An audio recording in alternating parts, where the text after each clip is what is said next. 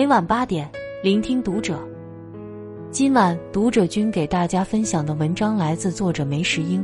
老大赵书养，老二赵朱养，一个上了北大，而另一个，我心里一直藏着一个深深的遗憾，是关于我家老二钱小能的。老大钱小雅则没有。老大十二岁时，老二六岁。那时，每当我跟朋友聊起两个孩子不一样，他们都会很惊讶。同一个爹妈生养的，怎么会这样呢？然后。我就开始絮絮叨叨，像祥林嫂一样没完没了。那您说，一个老大，一个老二，一个赵叔养，一个赵猪养，能一样吗？在后面就是些车轱辘话。老大钱小雅在我肚里还没有一颗核桃大时，我就已经阅遍市面上能买到的所有育儿书，使自己深藏锦绣，满怀期待。而钱小能这么大时，我却在万分纠结。这个小肉球到底要还是不要？钱小雅从出生就有一本日记陪伴她，日记上是我每周精心记载的她的体重、头围，哪天会笑，哪天会翻身，哪天会坐，哪天会爬，哪天会叫妈妈爸爸。三百多页的日记本从头记到尾。而生下老二钱小能后，我觉得自己什么都懂了，育儿书都蒙上了灰尘，写日记更是想都想不起来。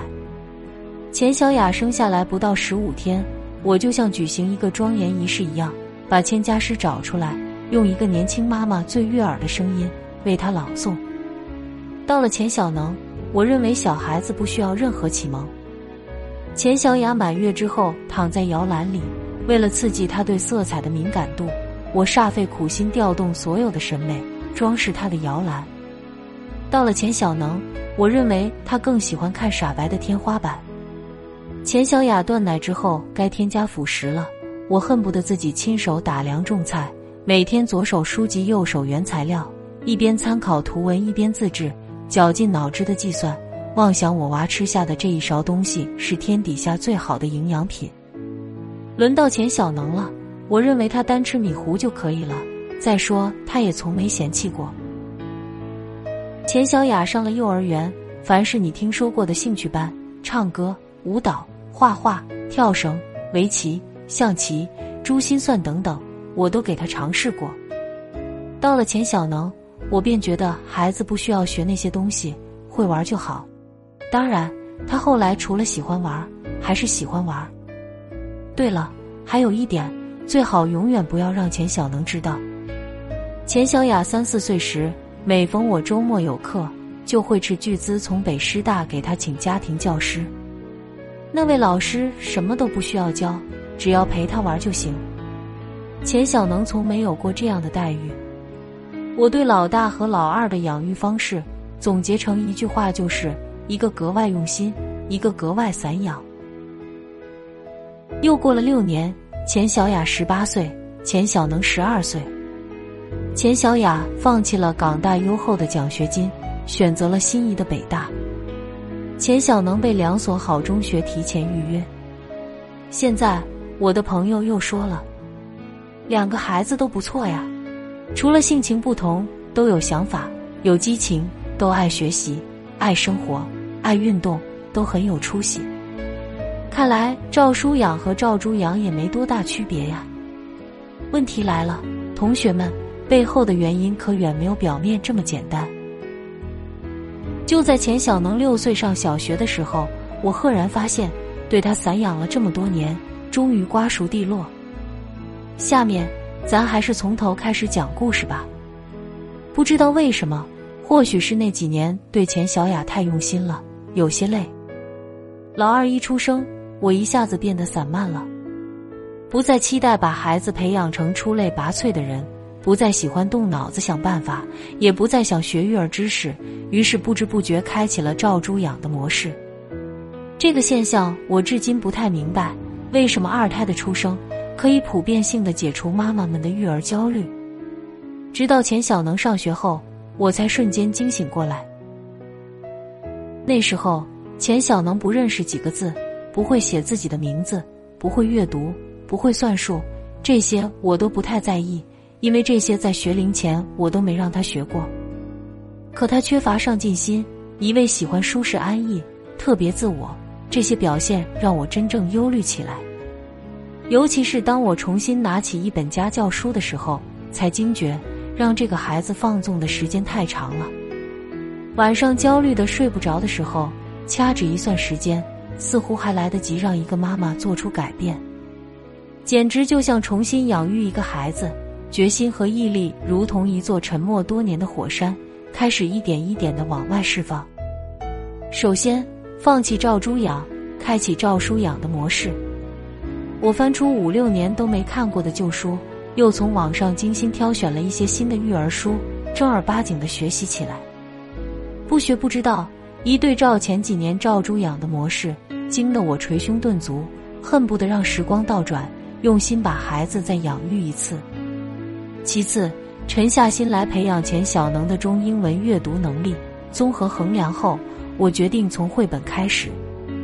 这期间，我隔三差五就去书店给钱小能精心挑选书籍，又不断在网上订阅绘本、科普、漫画、文学类读物。每晚临睡前，绘本、科普、漫画他自己看，文学类书籍。我会精神饱满、绘声绘色的为他读，读完还要闲聊一会儿，讨论一下共同读过的东西。这样坚持了很多个夜晚，我发现他很满足，也很幸福，而我也是。在我还在对钱小能照猪养的时候，别的孩子已经开始了英语启蒙。深思熟虑之后，我决定亲自给他补上这一课。经过千淘万选。我们选定了一套可以在家学的英文教材，从前小能二年级到五年级，一千多个日夜，饭前饭后，窗前灯下，一台 CD 机一直陪伴着我们。我一直保持着陪他听书的耐心和热情，我们一起听完了几十本英文书。期间，我变换着方式，调整着语言，表扬他，鼓励他，也有分寸的提醒他，批评他。我尽一切可能陪伴他，帮他养成了一个真正的兴趣——足球运动。从觉醒到现在，我的学习和自省从未间断。尤其是他初一沉迷手机游戏时，阅读和反思使我不断顿悟，最终找到了一个非常适当的方式，帮他从游戏中走了出来。这中间所花费的心力真的是无法计算。如果有人问我，教育孩子的过程中，你最后悔的事是什么？我会回答，在钱小能出生后的六年中，我太懒了，中断学习，没有像对钱小雅那样用心，苦心孤诣而不露痕迹。读到这里，你一定也对钱小雅很感兴趣了，好吧？回头看看钱小雅，在钱小雅学龄前的六年中，伴随着她的成长，我也处于不断阅读、不断学习之中。说照书养并不为过，但是从书本到生活需要一个智慧的跨越，在这中间，我依靠自己的生活经验，把书里的知识充分消化，然后在孩子身上实践，在实践中又反思、调整、完善。幼儿园的时候，我虽然让他尝试过很多兴趣班，但这些东西不是一股脑的塞给他，都是他一边学习，我一边观察。一边跟他聊天，一边看他的情绪和反应，从而判断他容易接受什么，不适合什么。这个阶段虽然照书养，但从没有让钱小雅系统学习过某些知识。所有的学习都是在自然而然或者游戏中进行的，很多启蒙甚至是在无意识中完成的。比如，他一岁后喜欢自己走路，我带他故意走楼梯，他迈一个台阶，我数一个数。数的多了，他自然把数和台阶的个数联系起来。后来，他遇到东西都喜欢数一数。就是在游戏中，他不知不觉懂了数和无穷的概念。我明白，一个妈妈太迷信书本和专家的意见，很容易思维僵化。为此，我经常提醒自己，要信赖自己的直觉。不管一个孩子有多爱学习，直觉告诉我。变化万端的天空，四季各异的大地，是孕育好奇心和想象力最好的地方。所以，只要有机会，我就带钱小雅到大自然中去，养成了孩子亲近自然、热爱自然的心灵。等钱小雅上了小学，我发现她展示出了一个小孩极为难得的自制力以及对知识的强烈兴趣。这时候，我丝毫不担心她的学习了，唯一操心的是怕书本和他内敛的性格限制了他的思维，把老师和权威者的话当成圣谕，而无法养成独立自主的意识，不敢掌控自己的未来。我们此时选择的方法是放手。几乎完全放手，涉及他学习、生活的任何事，我们都会问他，听他的意见，让他自己选择。哪怕有时我们认为非常重要的事情，也都会听他的意见。